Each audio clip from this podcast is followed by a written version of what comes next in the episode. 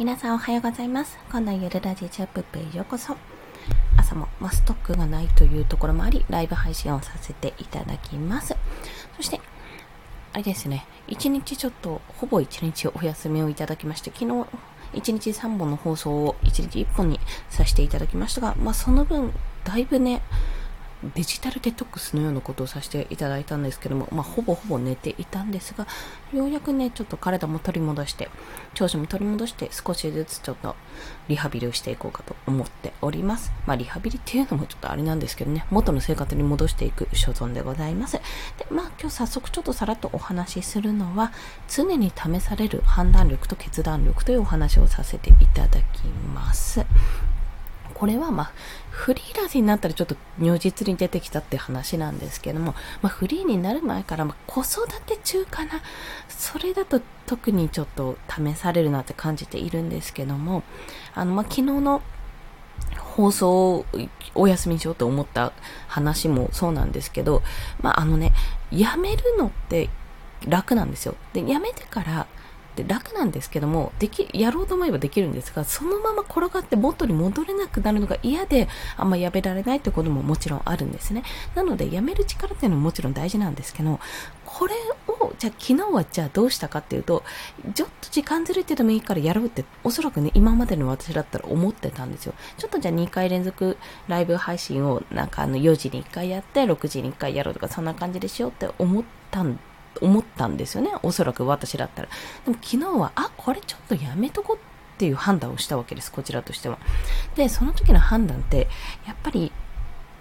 あの、今は体を重要視して、今ここでやめることによって私すごく精神的に楽になって、これ明日からまた続けられるなって感じだからそういった判断をしたわけなんですよ。で、この判断が正しかったかどうかは、正直言って、あの、今こう一晩経った今思っても、ああ、やっとけばよかったなと思うところももちろんあるんです。後悔もしてる部分もある。でもあれがあったからこそ私気持ちすごく楽になったよなって感じてる部分もあると。だから常にそのどこかでストレスというかプレッシャーとして感じていた部分もあったし、私としてはそれは続けることはもちろん大事なんだけど、ども、あの、ストレスなくやる、楽しくやっていく、自分のアウトプットであるってことが、あの、重要なことなので、もう声のブログと称してますしね。だからこそ、あ、じゃあ一回続けるためにも昨日の放送はやめようっていう風な判断をしたってことももちろん大事だったわけなんですよ。で、この判断力と決断力って日に日にそのフリーランスもしくは子育て中、まあなんかね、自分の判断で判断をすぐにしなきゃいけない状況って本当大人になるたびに出てくるわけなんですよ。で、その判断が正しかったかどうかなんて正直もわからないし、結局その後、まあ、やればよかった。じゃあやった後にどんな未来が待っていたかなんていうのももう結局結果論で想像でしかなくなってしまうので、あの、どうこうは言えないわけなんですが、でも結果として、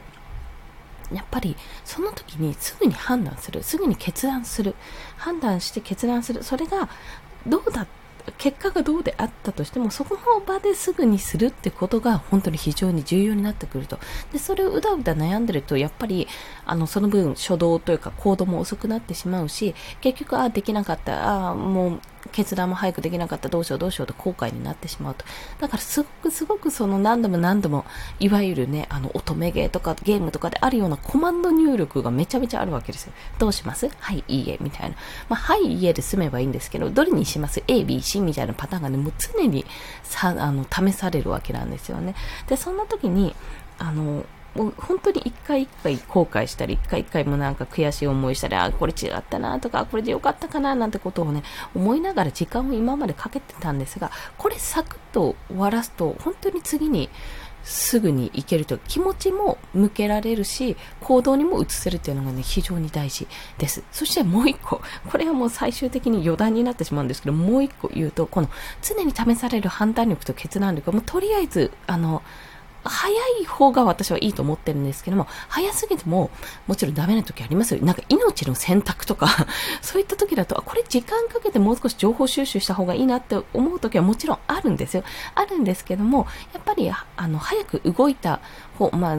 サクッと動いて、なんかこれ悩む必要あるかなってものに関しては、早く、早く、早く動いた方が、結局結果はどっちにかしか転ばないんだから、その結果を持って自分のデータをこうどんどんどんどん蓄積していって、あ、この前そういえばこの時パッと5秒で A の方進んだけど今度は B にしてみようとかそういったこともできるわけなんで、それは早い方がいいんですよ。で、時間をかけた方がいい時は時間をかけるものもあるってことはまず一つお話しするのと、それとは別に、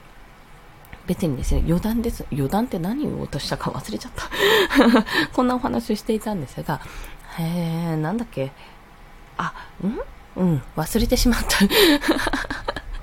なんかスポーンって抜けましたね。まあでもすごくこのね、判断する力、決断する力っていうのを試されていて、あ、そう思い出した。すっごい余談ですけど、あの、音声配信毎日してる人が一日休むとね、すごくね、あ変な感じします、やっぱり。常に続けてられ、常に続けてきたからこそ、やめた、やめたとか一回お休みした時に、あ、なんかちょっと違うなって、やっぱりやればよかったなって思うってことは、声の出し方とか喋り方にも現れるし、やっぱね、これ誰かに向けてこうやってお話しするって行為自体が、もちろん日常会話とかもそうですけど、すごくね、自分の中で、まあ、デトックスというより、なんか、体のなんか、まあ、運動に近いものを感じているんですよね。やっぱりこう、体の中から何かを出しているっていう形になっているんですよ。だからね、音声配信やってる方は、それだけでも私、だいぶ効果があるんじゃないかなと。ストレス発散もそうかもしれないし、まあ、自分の頭の整理、思考整理にもなるし、あのね、すべてがこう、プラスに動いてるのに、やっぱりやらないとやらないで、ちょっとやっぱ、なんていうか、頭の回転も悪くなってるなとも感じるし、やっぱちょっと、あ、なんか、あの、溜まってるなっていうところがありますね。あ、自分の中でこれ吐き出せてない部分が、もっと言いたかった部分が溜まってるなってか、要は運動不足みたいな感覚があるので、やっぱりね、毎日続けておいた方がいいなって思いましたという、そんなお話でした。すいません、ちょっとゆるっと雑談になりましたけども、今日は常に、常に、かな、常に試される判断力と決断力、まあ、プラス余談として音声配信ってやると体的にこんな効果があるんだなっていうところをお話しさせていただきました。それでは皆さん、今日も一日頑張っていきましょう。コンでした。では、また。